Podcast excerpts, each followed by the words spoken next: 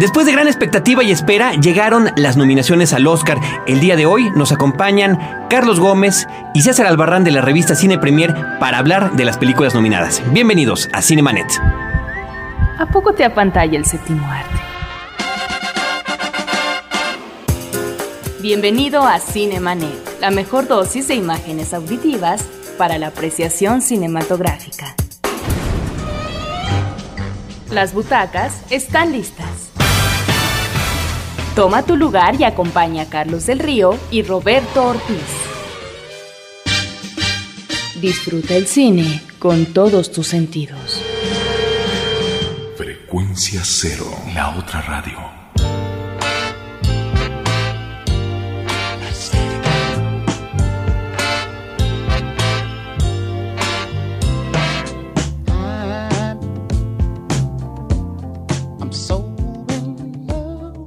Muchos tenemos eh, identificado lo que estamos escuchando con Quentin Tarantino. La rola se llama Let's Stay Together. Es interpretada por Al Green, aparece en la película de Pulp Fiction, pero también aparece en la película de Munich. Quizás el único momento de tregua en la película entre los puntos opuestos palestinos y judíos es, es lo, que, lo que permite que puedan escuchar esta rola. Les doy la más cordial bienvenida, yo soy Carlos del Río, está conmigo por supuesto Roberto Ortiz, ¿cómo estás? Bien, bien. Y, oh, pero qué efusivo. hoy que tenemos, hoy que tenemos cabina llena y corazón contento, muy entusiasmados con nuestros compañeros y amigos de Cine Premier. Eh, Carlos Gómez, editor de la revista. También bien. Muy... también, también, también muy efusivo. No, no, no, gracias, Tocayo. Y todavía más efusivo, César Albarrán. Que aunque se llame César, es mi tocayo también. Me encuentro espléndidamente. Extático. y muy contentos. Sobre todo, eh, yo creo que es conveniente que hagamos una felicitación a todo el equipo de Cine Premier. La revista, eh, estamos apenas comenzando, apenas comenzando febrero, y la revista de este mes ya está editada, ya está a la venta, con toda la información de esta próxima entrega de los Óscares, en un hecho de verdad, creo que incluso inusitado para la propia revista Tocayo. Sí, pues rompimos récord aquí con un plan este, comandado por César Albarrán. Este, pues hicimos una lista casi de 15 nominados por este, categoría y al final nada más estuvimos rellenando y cosas así y pues salimos en menos de 24 horas. ¿no? Reacomo reacomodando las posibilidades. Sí, sí, que la verdad, eh, bueno, como se veía era muy poco lo que iba a cambiar, ¿no? Pero temíamos que pasara algo como Ciudad de Dios o algo así que dio la sorpresa. Las sorpresas de años anteriores. Sí, entonces, este, pero bueno, ya estamos este, ya está impresa, calientita y ya está en la calle, ya pueden pues, echarle un ojo, ¿no? Nosotros la tenemos aquí en la mesa porque vamos a estar hablando de cada una de las nominaciones, sobre todo de las más importantes y compartiendo los puntos de vista que tenemos sobre cada una de ellas. Eh, el plan, como dices, bueno, también estuvo a cargo de, de todo el equipo, César Albarrán entre ellos, vislumbrando las posibilidades, ¿no? Y yo creo que eh, estaría bien que empezáramos con el Oscar seguro un texto también que trae este nuestro compañero aquí Roberto, que es Robert Alman.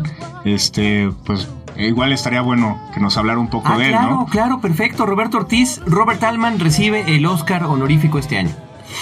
Pues hay que decir que a veces la Academia de Artes y Ciencias Cinematográficas no tiene buena memoria porque no ha manejado buena conciencia a través de los años. Y en ese sentido, Robert Alban creo que es uno de estos directores que han manejado con mucho tesón su eh, producción en el ámbito independiente y que bueno, ha padecido los vaivenes de la industria porque finalmente también en ella se ha insertado y que nos ha ofrecido yo creo una radiografía magnífica de lo que sería el comportamiento de la sociedad americana a través de los años. Creo que es uno de los grandes directores y que es un Oscar muy justo, muy merecido a este cineasta ya longevo, pero de una trayectoria impresionante. Si quieren más información sobre eso, viene en la revista, eh, en el texto de Don Roberto Ortiz, locutor de Cinemanet y colaborador de Cine Premier. Y también me gustaría comentar respecto a Robert Altman, si vemos a los nominados a Mejor Película y en otros rubros, la influencia de Altman es más que clara. En la sorpresa para muchos de las, de las nominaciones que es Crash Alto Impacto, la gente la vio y dijo, esta es una película altmaniana.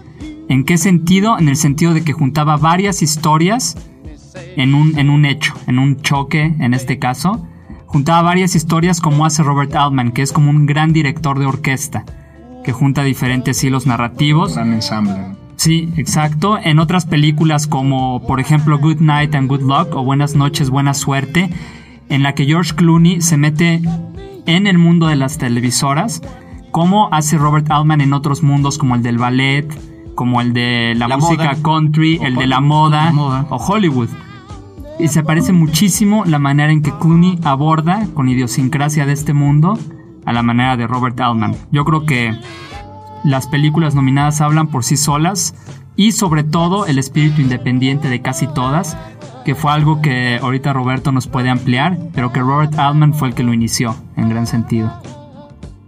Esto es lo que le ha permitido efectivamente a Alman manejar posiciones, si no radicales, sí muy ubicadas dentro de la problemática sociopolítica que vive Estados Unidos en el interior, pero al mismo tiempo hacia el exterior. Me estoy refiriendo, obviamente, a películas con la que inicia, a la de Marsh, por ejemplo, eh, que es una alusión metafórica a lo que se vive en esos momentos de los 60 a la guerra de Vietnam. Pero por otra parte, una de sus obras maestras, que es El Ejecutivo, es una visión muy crítica, muy fehaciente, eh, muy profunda de este eh, nuevo Hollywood, esta nueva industria y la manera como se maneja el interior. Un gran homenaje al cine, pero una visión que no se puede permitir la complacencia. Y eso solamente lo puede hacer un hombre eh, sin concesiones, un hombre que no admite contrapisas y que por lo tanto solamente se maneja en términos de su talento y de sus propuestas argumentales y creativas. Con un estilo narrativo además que puede ser definido con uno de los títulos que le pusieron en español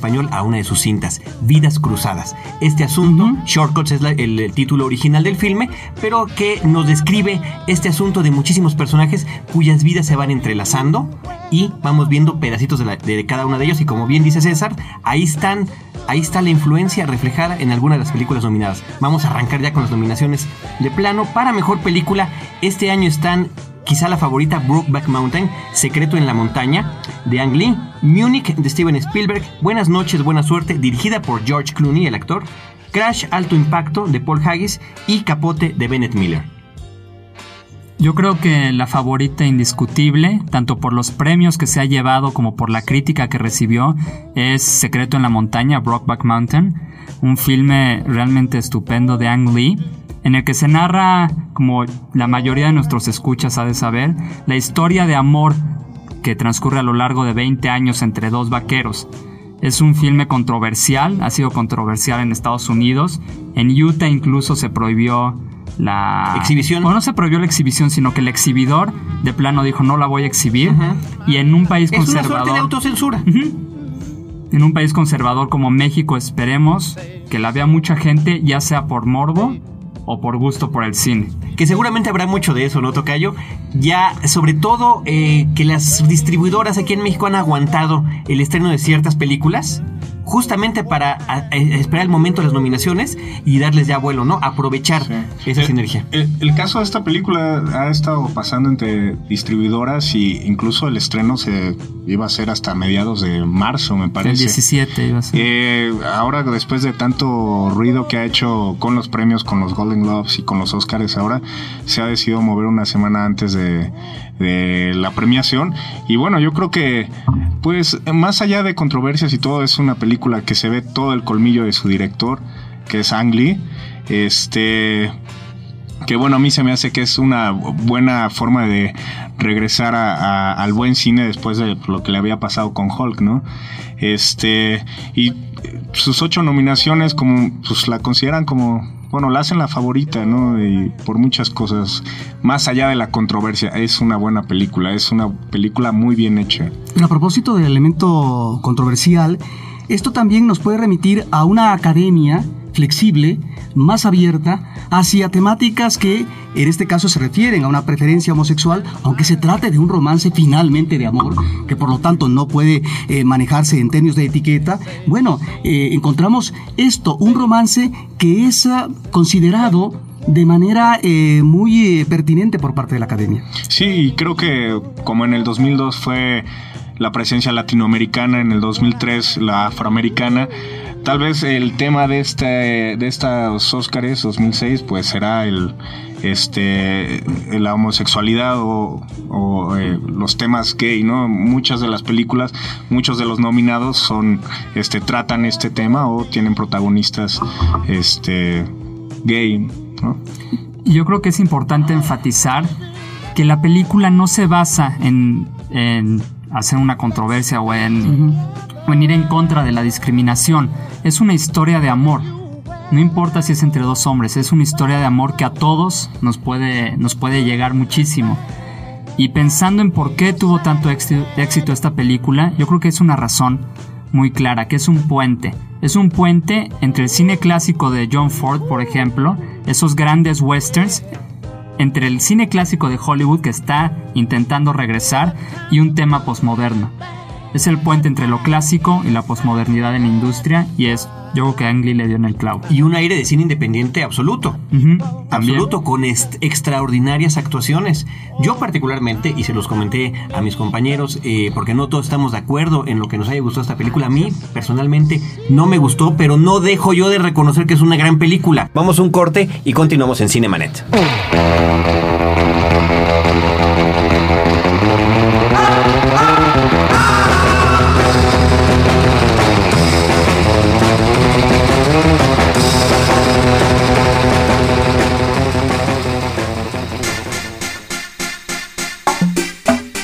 Ser director en España es como ser torero en Japón. Pedro Almodóvar. No te quedes fuera de foco. Cinemanet regresa en un instante.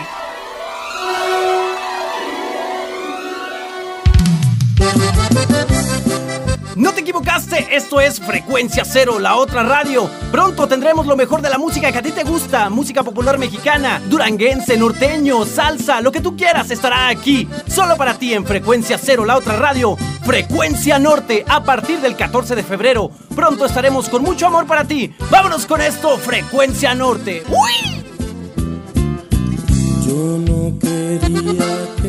Frecuencia cero. La otra radio. Fin del flashback. Estamos de regreso.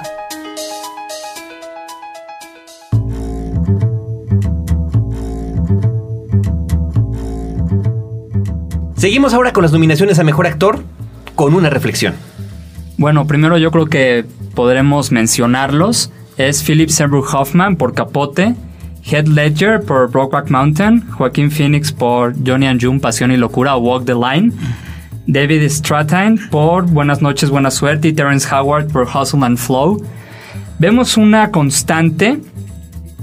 Son tres de los cinco nominados interpretan a personajes que existieron. Son cintas biográficas. Seymour Hoffman a Capote, a Truman Capote, ese gran novelista. Joaquín Phoenix al cantante de country legendario Johnny Cash. Y David Strathairn a este, Edward Murrow, este gran periodista de la CBS. Aquí me gustaría abrir una reflexión. Como el año pasado con Jamie Foxx y Ray, fue más un acto de mimetismo que la construcción de un personaje lo que se premió. Y este año en la academia vemos un poco lo mismo. En el caso de, las tres, de los tres actores que interpretan a gente que existió, es más un acto de mimetismo, es más copiar ademanes, copiar palabras, copiar expresiones que la construcción de un personaje. Aquí mi favorito es Ledger, va a ganar Philip Seymour Hoffman, lo más probable, pero siento que el que más mérito tiene es Heath Ledger. Bueno, yo eh, concuerdo con eso. eh, la forma de, de actuar es pues, algo que eh, no tiene ninguna referencia este, para poder copiar ni nada. Entonces. eh, La de que- Heath Ledger. La de Heath Ledger. Eh, Va a ganar Philip Seymour Hoffman por muchas cosas. Una es eh, el mimetismo y todo le ha valido para ganar y arrasar con todos los premios eh, hasta ahorita de, de- de- de actuación. Y bueno, también se cumplen años de la muerte de Truman Capote. A lo mejor por ahí puede tentarle un poco más a la academia. Pero fíjate que no creo que, bueno, digo, todo eso influye, por supuesto, ¿no? Finalmente sí hay ciertas tendencias que se pueden identificar muy fácilmente con las decisiones de Hollywood, pero también hay que reconocer que se trata de un gran actor. Ah, no, eso un sí. hombre indudable. con una extraordinaria trayectoria. Yo, ustedes ya vieron Capote, eh, me han comentado que es una gran película. Sí. Yo he visto únicamente los cortos hasta el momento. Y bueno, este hombre es verdaderamente camaleónico Sí. eh, entre los personajes que ha escogido, ¿no? Y está muy bien cómo aparece en Capote y ciertamente, como dicen, ya ganó todos los demás premios, Globo de Oro, Critics Choice Award, Screen Actors Guild, premios del público. Está perfiladísimo Sí. para llevarse el premio. Yo me atrevería que es, a decir que es el papel de su vida. No, eh, Puede ser, puede ser, aunque todavía está muy joven. No, y es, Hay un, muchas y es- y cosas. es un gran papel, ¿eh? o sea, es una actuación realmente deslumbrante. Hace mucho tiempo, al menos yo no veía una actuación tan buena. Pero también la, la- la de Ledger, ¿no? O sea, fue un año muy Sí. bueno para las actuaciones. Eh, sí, y fíjate Y que la de Phoenix también. bueno, masculinas, yo creo que- masculinas. Fíjate que siempre me queda a mí la impresión como que es más fácil identificar una gran actuación masculina que una femenina. No lo sé por qué. Pero como que sí siento que son personajes muchas veces mucho más entrañables. Otra cuestión es que de las cinco nominaciones, tres corresponden a las nominaciones a mejor película, ¿no? Sí. Que son la de la de Capote, la de Secreto en la montaña y la de eh, Buenas noches, buena suerte, ¿no? Además, sobre este, la vida de este periodista que comentábamos, Sí. que eh, lucha en contra de esta cacería de brujas, como se le llamó, del senador McCarthy en los años 50, en busca de comunistas en los medios de comunicación. Era- eh, Terrence Howard sería el único este que también sale en Crash, Alto Impacto, y está nominado por Hustle and Flow. Eh, y es la única presencia afroamericana entre todos los nominados. Ah, fíjate, ese es un dato importante. Pero además tiene doble nominación, ¿no? No. No, no, se es lo quedó con las ganas. Ah, la se doble, quedó con pero las ganas de la doble nominación. tuviera, pero no. Eh, yo quiero decir también sobre Heath Ledger, yo ya vi Brokeback Mountain y es impresionante su actuación. Si bien el reparto en general es, es eh, bastante meritorio, el de él, eh, más que del de Jack Gyllenhaal, es sensacional porque es un hombre reprimido, eh, un hombre pues de, de una naturaleza ignorante, ¿no? Que se ve inmerso en una situación que poco puede comprender y difícilmente puede además manifestar. Sin embargo, yo creo que su actuación es, eh, digamos, es más plana, no tiene tantas tesituras como la tiene Hoffman en este En Capote, interpretando a en Capote. Capote. Ah, ahí lo puedes ver siendo el más sarcástico en medio de una fiesta llena de lujos, hasta encontrándose con él mismo después de un terrible shock emocional y, y no sé, como que tiene muchas tesituras y yo creo que por eso puede ganar él o debe de ganar él. Yo creo que tiene. Yo, yo no coincido con tu punto. Yo siento que en el caso de Capote, muy específicamente, por cómo era la personalidad de Truman, era un papel que daba mucho para ser muy desparpajado, para ser muy dicharachero, etcétera. Es un, es un papel totalmente oral en ese sentido, ¿no? En cambio, el papel de Ledger es muchísimo más retraído, comunica muchísimo más con la comunicación corporal con su lenguaje físico es impresionante, masculla las palabras durante toda la película, casi no abre la boca para hablar y todo lo dice con la mirada. Siento que eso tiene muchísimo más... De emociones, una sí. de más emociones. Y es una sí. película con un aliento mucho más europeo en ese sentido, en, el, en la que los silencios comunican muchísimo más. Las miradas. Sí, a Capote no le para la boca en toda la película. Sí, bueno, Es tienes razón. es- sí, un poco eh, más sí, ¿no? sí, tienes razón. Lo que mi punto es, tiene más, eh, más niveles, tiene otras caras. Eh, Ledger te presenta una nada más, que sí es muy buena y muy introspectiva. Sin embargo, ver a un personaje que se cree el rey del mundo llorando y borracho y, o sea, como que, y que te presente esas dos en unas cuantas horas. Resultan más, hace- finalmente más vistosas este tipo de interpretaciones. Aunque las Sí, dos son aunque las dos son- sí, la verdad. No, sí, sí, son las favoritas, ¿no? Finalmente. Sí, aunque lo- sí, los premios indican que será Philip Seymour Hoffman. Sí, y los demás, bueno, al menos Joaquín Phoenix es muy bueno, también es un mimetismo. Y David, eh, David. Star- Qué bonito apellido. Eh, es lo mismo, es eh, un papel muy de un señor muy recto, pero también con poca profundidad a mi gusto. Pero fíjate que una gran interpretación porque son ese tipo de personajes que por su físico sí parece que pertenece a aquella época. es eso. Eso es sensacional. Sí, no, nadie más lo puede hacer. ¿Y cómo ayuda el blanco y negro? Una gran decisión de Clooney de filmar la película en blanco y negro. Mejor actriz, Charlize Theron, una vez más nominada por la película Tierra Fría North Country. Felicity Hoffman por Transamérica. Judy Dench, también una de esas que siempre, casi siempre aparecen nominadas, por la película Mrs. Henderson Presents. Reese Witherspoon por Johnny y June, Pasión y Locura. Y Kira Knightley por Orgullo y Prejuicio. ¿Y cuál es la favorita? La favorita es eh, Reese Witherspoon, es también, La al igual que Philip Seymour Hoffman, se ha echado prácticamente los mismos premios. Eh, muy mala, por cierto, para recibirlos. Sí. La verdad que, híjoles. Bueno, y la criticaron porque llevaba el mismo vestido que Kirsten Dunst. Ah, bueno, Sí, ese tipo de ya se estaba peleando con el diseñador. No. Hoffman también podría dar la, ¿La podría sorpresa? dar la sorpresa. En uno de los papeles que gustan mucho a la academia, las transformaciones totales, ella interpreta a un transexual que era hombre, ahora ya es mujer, y se entera de que tiene un hijo.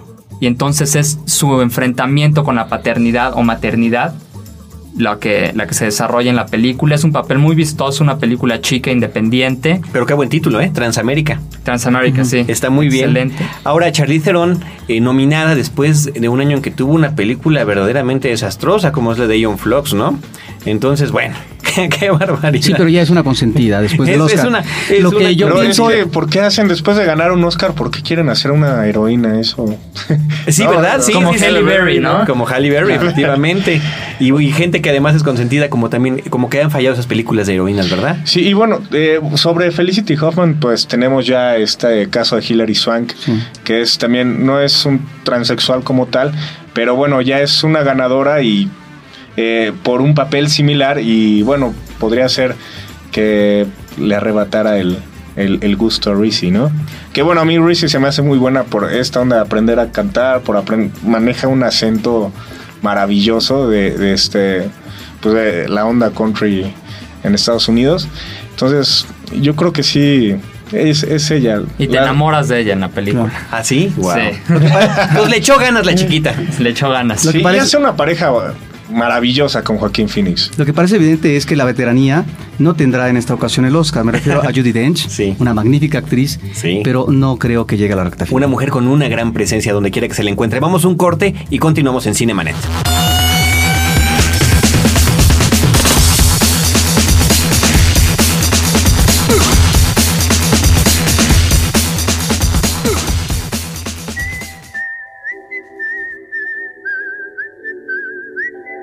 No es tan frecuente que niños actores obtengan el Oscar por su participación protagónica en una película.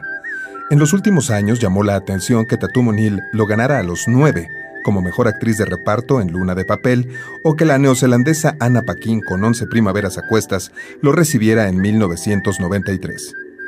Hubo otra época en que los infantes tuvieron mayor atención por parte de la Academia de Artes y Ciencias Cinematográficas de Hollywood. Basta considerar el periodo de 1934 a 1946, en el que seis niños ganaron la presea, calificada entonces de honoraria. Muy posiblemente la depresión económica de los 30 y los argumentos moralistas con niños y jóvenes en los roles principales hicieron que proliferaran películas que inmediatamente merecieron la nominación y premiación.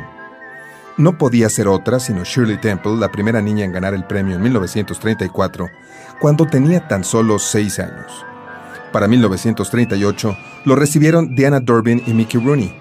Al año siguiente Judy Garland y en 1944 Margaret O'Brien. En 1945 Peggy Ann Garner y en 1946 Claude Jarman Jr. Ahora bien, un Oscar puede ser un aliciente en la carrera de un actor joven, maduro o viejo. En el caso de los niños, la suerte ha sido variada ya que en pocas ocasiones se apuntaló una trayectoria que refrendara los pininos gloriosos. De todos los actores mencionados, tan solo dos crearon una carrera fílmica consistente a través de los años. Judy Garland como estrella de musicales y Mickey Rooney en un plan mucho más secundario, aunque permanente.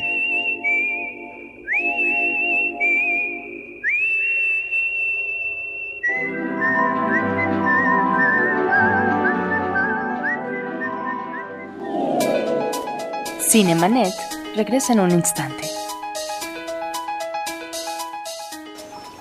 Escucha. Ya está en calma. Tu iPod ha vuelto a la normalidad porque le has dado lo que necesitaba. Frecuencia cero. La otra radio.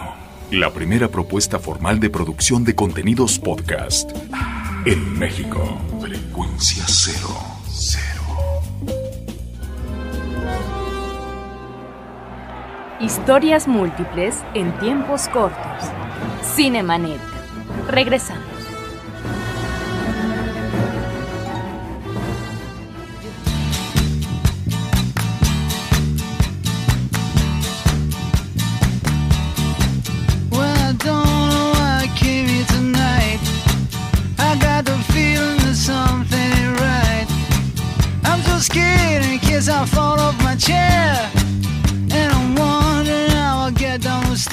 Continuamos con las nominaciones. Ahora nos vamos con actores y actrices de reparto.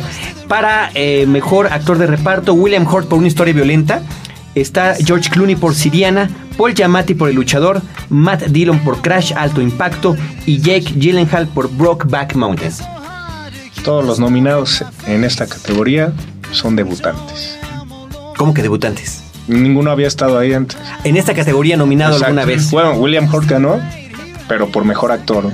Mejor actor, sí, principal, no actor de reparto. Sí, es gente que normalmente está en sitios protagónicos, inclusive este año Jack Gyllenhaal está en esta extraordinaria película de Soldado Anónimo, Jarhead, sensacional, y al mismo tiempo nos entrega esta actuación. Yo creo que ese es un- uno de esos talentos en ciernes que además se le notaba desde chavo en la película El cielo de octubre, October Sky, Sí. que está muy jovencito interpretando a, una, a un joven de secundaria interesado en la cuestión de los cohetes, ¿no?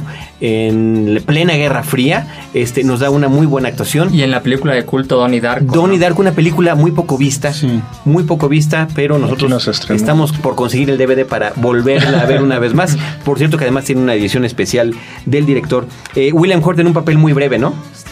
Y la película, minutos, una historia violenta, que es una de las cintas que como quedaron relegadas. Sí, totalmente esta película de David Cronenberg, estelarizada por Vigo Mortensen, que también se quedó sin una nominación cuando a mediados de año era el que más sonaba para, para llevarse el Oscar incluso, que trata sobre un hombre que vive muy apaciblemente y después, por un altercado que tiene con unos ladrones, se destapan cosas de su pasado. Y William Hurt es uno de los gángsters que salen de la cloaca. Sí, como además como uno de los personajes sorpresa, ¿no? Que aparece ya prácticamente al final de la cinta. Roberto Ortiz, Matt Dillon en Crash Alto Impacto. Bueno, eh, lo que llama la atención es que estamos aquí con eh, más de una generación y en el caso de William Hurt, que si bien es cierto, se ha manejado en protagónicos, también lo mismo podríamos decir de Matt Dillon y, y ahora él ya en una presencia más madura ubica creo que un personaje muy interesante y dramáticamente afortunado.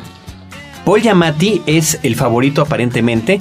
Ha ganado también varios de los premios previos que hemos tenido. Y eh, bueno, pues eh, la cuestión es que aparece en la película El Luchador, César, que es una cinta que no tuvo el éxito que se le esperaba. Una película de Ron Howard. Sí, es una película que es bastante buena, pero fue lanzada en pleno verano, en una época que no es para lanzar una película En Estados Unidos. en Estados Unidos y sobre todo si esperan ganar algún Oscar. Paul Giamatti hace un muy buen papel como el manager de Jim Braddock, el personaje interpretado por Russell Crowe. Pero yo creo que esta nominación es más como lo que le debía, ¿no?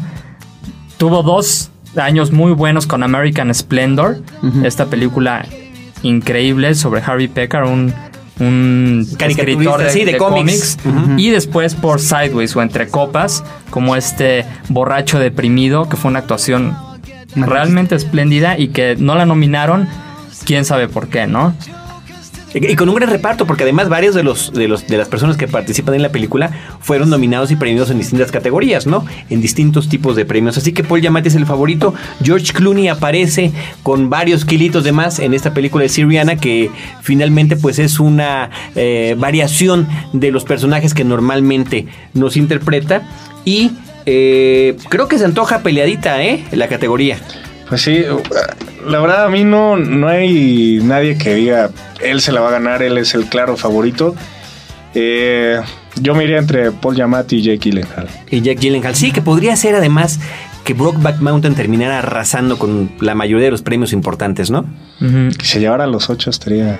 Este, estaría tremendo, pero sobre todo yo creo que sí tiene grandes posibilidades para mejor película, para mejor director, para mejor actor e incluso para mejor actor de reparto. En el caso de Jake, que es casi un protagónico además. Es una de las películas que pueden eh, comenzar a recibir los premios en cascada. ¿no? Exacto. uno tras otro. Actriz de reparto, Frances McDormand, otra mujer que también está acostumbrada a las nominaciones, estupenda en sus interpretaciones por la película Tierra Fría, que por cierto aparece también en Ion Flux al lado de Charlize Theron. O sea, las dos comparten créditos en estas dos películas con una diferencia Diametralmente opuestas ah, en calidad. Total, total, total, total, lo que nos permite hablar de que bueno, todo mundo puede tropezarse de vez en cuando. Amy Adams por una película que se llama Junebug, Catherine Keener, que también de la cual se ha hablado mucho por la película de Capote, Rachel Weisz eh, por El jardinero fiel, que también es la que lleva los premios y es la puntera por llamarle de alguna manera, y Michelle Williams por Brokeback Mountain como la esposa del personaje interpretado por Heath Ledger. Bueno, aquí eh, la favorita de Cine Premier Rachel Weisz, aunque bueno, César y yo hemos tenido discusiones, a mí la verdad no se me hace una actuación eh, para que haya llegado tan lejos. No, no le encontré algo tan distintivo, ¿no? algo que llamara defiende, nuestra película, defiende al jardinero fiel. A mí me parece que eh, es un personaje que cuaja eh, muy bien en su papel, porque yo como espectador llegué a odiar ese personaje desde el principio. Cuando entra en esta relación que ya estamos viendo desde el principio, que va a ser una relación muy conflictiva, uno se pregunta por qué, por qué este hombre accede y se involucra, bueno, pues finalmente son los sentimientos, el amor. En ese sentido creo que arranca muy bien con esta flema, con este manejo neurótico que lo lleva hasta sus últimas consecuencias y hasta un final funesto. A mí sí me parece que es una magnífica actuación. ¿Sabes por qué se me hace una buena actuación? Porque es una actuación que refleja exactamente el espíritu de la película El jardinero fiel de Fernando Meireles, que son varias capas de interpretaciones terminas la película y dices, este personaje es totalmente bondadoso, pero después la piensas mejor y el personaje de, Rachel Weisz es bondadoso, pero con un egoísmo atroz. Entonces, ese, esas capas de interpretación que nos brinda ella, yo creo que son lo que... Sí, yo creo que, o sea, la pesa más la historia y cómo la manejaron que su actuación. Creo que la forma en que la en, que da las vueltas de tuerca Fernando Meireles, creo que es, eso es lo que te hace decir, esta vieja es de buena. Esas actuaciones que se crean en la sala de edición. Exacto, exacto. Por ejemplo, eh, Michelle Williams regresando a Brokeback Mountain, ¿no? Eh, eh, ¿Cómo se llama en español? Secreto en la montaña. Secreto en la montaña. Es lo que decías con Heath Ledger. Ella es, una, es un personaje mucho más contenido y que al enterarse de, las tendencias de, de, ya de su esposo, ni siquiera puede reventar. Toda, toda esa furia contenida a mí se me hace pues mucho más fuerte. Algo como dices, ¿no? Tal vez que se creó en, en, la sala de edición, que bueno, no, no es mala y la película me gustó mucho. Qué bonito, qué bonito sonido. Alguien dejó su celular prendido. Dios mío, fui yo. Qué barbaridad. Oye. Me pusieron la música como en los Oscars. Yo creo que. Sí, sí. Tocando, muchas gracias. ya llevas mucho rato hablando de Michelle Williams. Yo creo que la sorpresa podría ser Catherine Keener. Como podrán leer en su revista Cine Premier, es un caso muy parecido al de John C. Reilly hace unos dos años. Catherine Keener salió en muchísimas películas este año. Incluso se hablaba de una nominación para ella también por Virgen a los 40 años, en la cual explora su lado cómico y lo hace de una manera muy buena. Es nominada por Capote por interpretar a Harper Lee, esta magnífica novelista, creadora de To Kill a Mockingbird o Matar a un ruiseñor. Yo que podría ser la sorpresa, no tanto por este papel, que sí adolece un poco de, de ser un ser plano, sino por la acumulación de películas que nos ofreció en este año. La intérprete, Virgen a los 40, The Ballad of Jack and Rose, que le pusieron aquí Nunca la dejaré, te dejaré. Esta película dirigida por la hija de Arthur Miller, Rebecca. Creo que más por acumulación podría ser. Qué bueno, a veces también nos quedamos con la impresión de que hay gente que debería eh, recibir finalmente un premio de la academia por el acumulado de su carrera, como ha sido por ejemplo el caso de Martin Scorsese en más de una ocasión y que finalmente no llega, ¿no? Así que esta es una categoría muchísimo más peleada y floja más floja, sí, pues eh, lo que decíamos, ¿no? Como de repente eh, en, los papeles masculinos como que sí puede uno inmediatamente identificar un favorito y de repente en la de actrices no queda tan claro. Continuamos en Cinemanet, vamos a terminar hablando de otras categorías como mejor película extranjera y mejor película animada. Continuamos.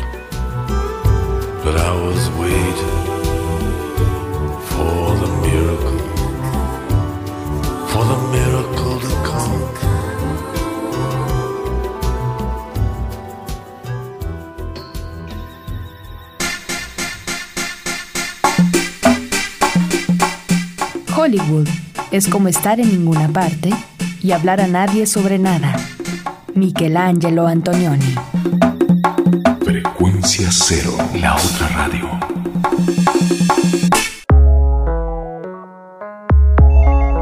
Llama a nuestro correo de voz 2455 5099. Frecuencia Cero, la otra radio. Porque la radio se está quedando sin oyentes. Historias múltiples en tiempos cortos. Cinemanet. Regresamos.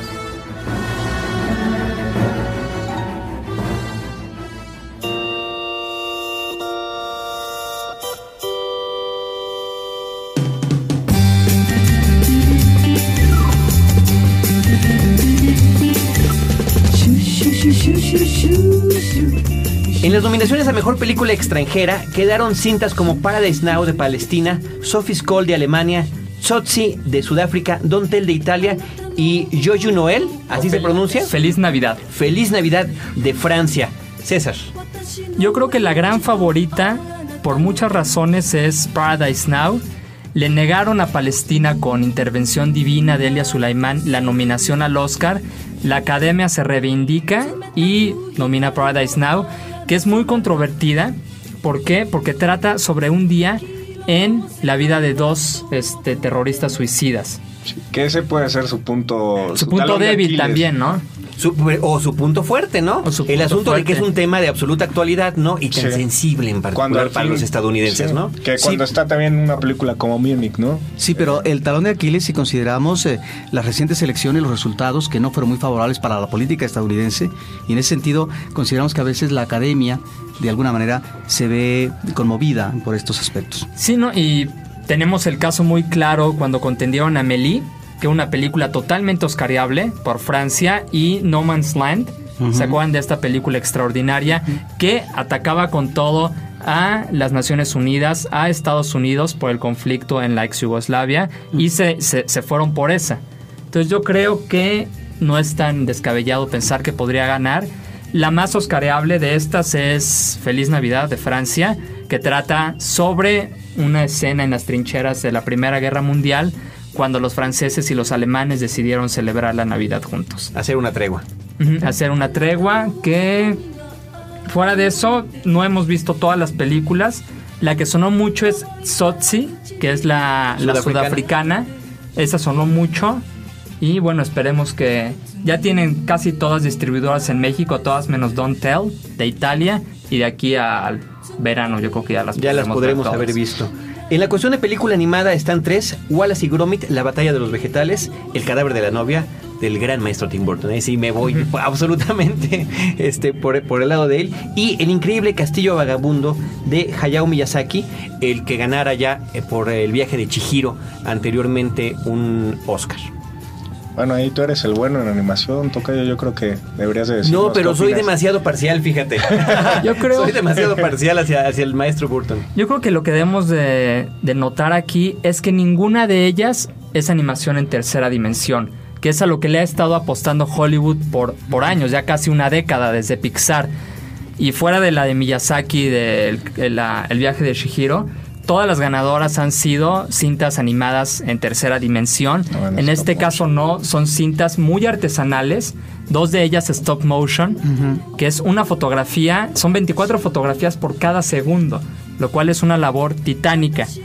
En mi muy particular opinión, la mejor es Wallace y Gromit, la batalla de los vegetales de los estudios Artman, que ya han ganado dos premios Oscar en cortometraje por las aventuras del inventor y su perro y otro premio Oscar por este, Creature Comforts, que es otra película de, de animación en plastilina De los mismos creadores. de los mismos creadores. Y que podría ser la continuación de esta carrera, ¿no?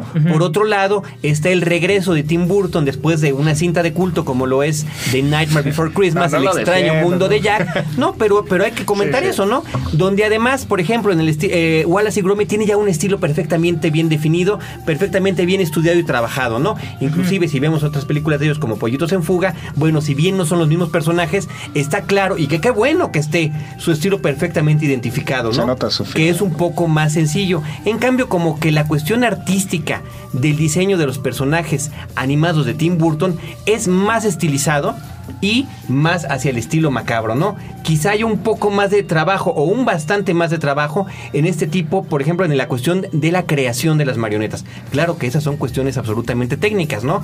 Finalmente puede que una película como Wallace y Gromit sea muchísimo más entretenida y que aún a los que nos encanta el cine de este señor nos haya parecido que no llenó por completo las expectativas que teníamos.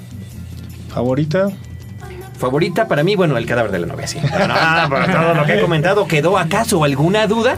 La favorita de Cine Premier es Wallace y Gromit. Sí, además se les Veremos quemó qué pasa. todos los sets cuando recién habían estrenado Wallace and Gromit, entonces se la merece. Ah, no, pues entonces ya. Esa es una consideración extra cinematográfica. Oye, este, este, esta cuestión que ustedes bien apuntan, debemos comentar la nominación de dos mexicanos este año a un premio muy importante como es el de mejor fotografía, que curiosamente además terminan compitiendo. César, si nos quieres comentar las películas nominadas a mejor eh, fotografía. Sí, es Batman Inicia, esta película que se estrenó en verano y sorprendió a muchísima gente por su calidad cinematográfica. Extraordinaria, extraordinaria. Incluso yo me esperaba alguna otra nominación. Sí. Yo me esperaba Por lo menos en cuestiones técnicas, ¿no?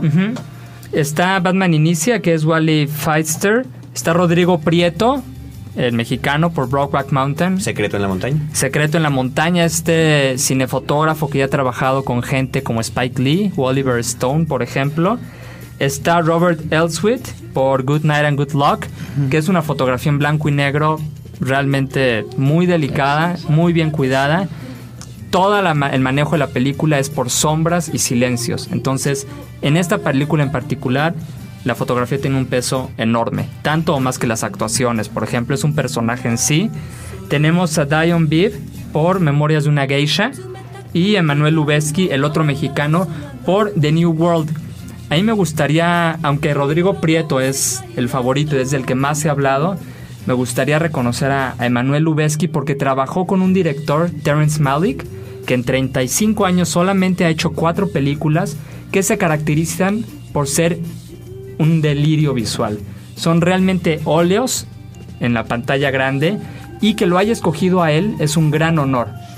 En las escuelas de cine y entre los críticos se, considera a Malick como el director más preciosista que existe y que haya escogido, repito, al Chivo es Esta es la, Extraordinario, la ¿no? tercera nominación que recibe el Chivo o Emanuel Lubezki. La primera fue por La Princesita, después fue por La leyenda del jinete sin cabeza.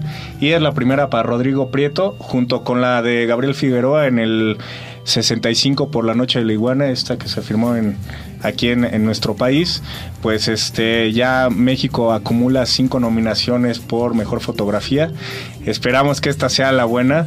Debe ser la buena. Pues sí. Sin lugar a dudas. Digo, por lo menos hay un 40% de posibilidades, pero además el asunto de la película de Malik, de New World, una película con muchísimas expectativas, y Lubeski, que ha creado esta extraordinaria carrera para además ser elegido por este tipo de directores. Bien mencionabas tú, Tocayo, Sleepy Hollow. No, la leyenda del jinete sin cabeza. De Burton. De, ah, sí, de Tim Burton, sí, no me había fijado en ese detalle, ¿no? Pero siempre fotografías muy preciosas que lo encontramos desde esta nueva etapa, por llamar de alguna manera, al cine mexicano con bandidos, ¿no? De Luis Estrada, que es eh, la primera película mexicana que yo dije, caramba. Se ve bien, ¿no? Y es porque cada cuadro de esa película, cada fotograma, podría ser un cuadro, ¿no? De tan bonita que es la fotografía ¿Qué que es lo maneja mejor? Porque, ajá. Ahora, esto también nos habla de estas antenas que están eh, ubicando los diferentes talentos eh, que hay en el mundo por parte de la industria de Hollywood y que inmediatamente importa. Directores, fotógrafos, actores, etcétera, y que en este caso tendríamos que hablar de esta modalidad, esta posibilidad de los directores eh, de fotografía en México que estarían de moda en Hollywood y que tienen su gran oportunidad en esta ocasión. Sí, bueno, tal es el caso de, de el argentino Gustavo Santo Olaya, que está nominado también por Brokeback Mountain, y eh, el italiano Dario Marianelli, el español Alberto Iglesias, que ellos tres compiten contra la doble nominación de, de John John, Williams. Williams. que bueno, todos son latinos y es la primera vez que, que bueno, tanto latino compite contra alguien este Anglosajón. pues sí completamente estadounidense no No, y perfectamente bueno también es la primera vez que dos mexicanos se enfrentan en una nominación al Oscar Sí, no, eso está, es muy interesante y la verdad, qué bueno que se reconozca de esa manera el trabajo de estos hombres. Conclusiones. Bueno, yo creo que nos podemos quedar con una reflexión que daría para otro programa, que es qué tan importante son los premios y qué tanto dicen sobre la calidad de una película. Los Óscares hay que tomarlo como lo que son, una fiesta en la que Hollywood reconoce lo que quiere ser en muchos sentidos. En este año quiere ser abierto, como bien apuntaba Roberto, y quiere darle un hincapié a la importancia del cine independiente bueno, ya no tenemos mucho tiempo, pero, por ejemplo, cintas como Match Point de Woody Allen, que es una obra maestra, fueron ignoradas. ¿Por qué? Porque no es lo que quiere la industria ahorita. Entonces, son importantes los premios, pero son como un partido de fútbol, al fin y al cabo, y no dicen todo sobre la calidad o no de una cinta. Sí, pero nos remite a una industria que finalmente eh, va adecuándose a los aires que se van dando de acuerdo a las eh, diferentes épocas y en ese sentido creo que encontramos un año interesante. A mí lo más interesante es la inclusión del talento fuera de Hollywood, películas hechas por brasileños, por taiwaneses, equipo este, técnico argentino, mexicano, español. Eh, esto se me hace muy interesante a la hora de decir que eh, Estados Unidos está haciendo el mejor cine del mundo cuando está hecho por personas de fuera de Estados Unidos. de todo el mundo. Esto es Cinemanet, nuestro correo de voz es el 2455-5099, correo electrónico info arroba cinemanet.com.mx. Continuaremos aquí al pendiente de todo lo que suceda hasta la entrega de los Óscares y comentando, claro que sí, a partir de la próxima semana, los estrenos más recientes de la cartelera en México. Gracias a todos, César Albarrán, subeditor de la revista Cine Premier, Carlos Gómez, editor de la revista Gracias. Cine Premier, Roberto Ortiz, colaborador de la revista Cine Premier. Y hasta la compañero próxima. y locutor de este programa. Yo soy Carlos del Río. Hasta la Colaborador próxima. también. Hasta luego.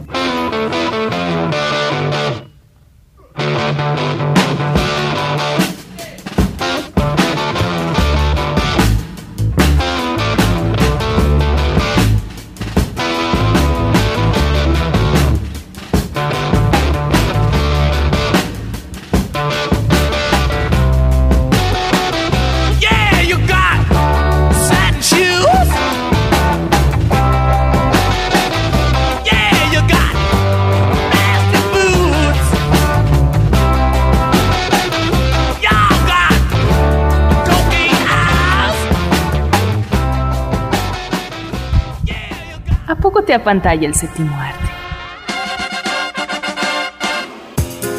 Bienvenido a Cinemanet, la mejor dosis de imágenes auditivas para la apreciación cinematográfica. Las butacas están listas. Toma tu lugar y acompaña a Carlos del Río y Roberto Ortiz. Disfruta el cine con todos tus sentidos. Frecuencia cero. La otra radio.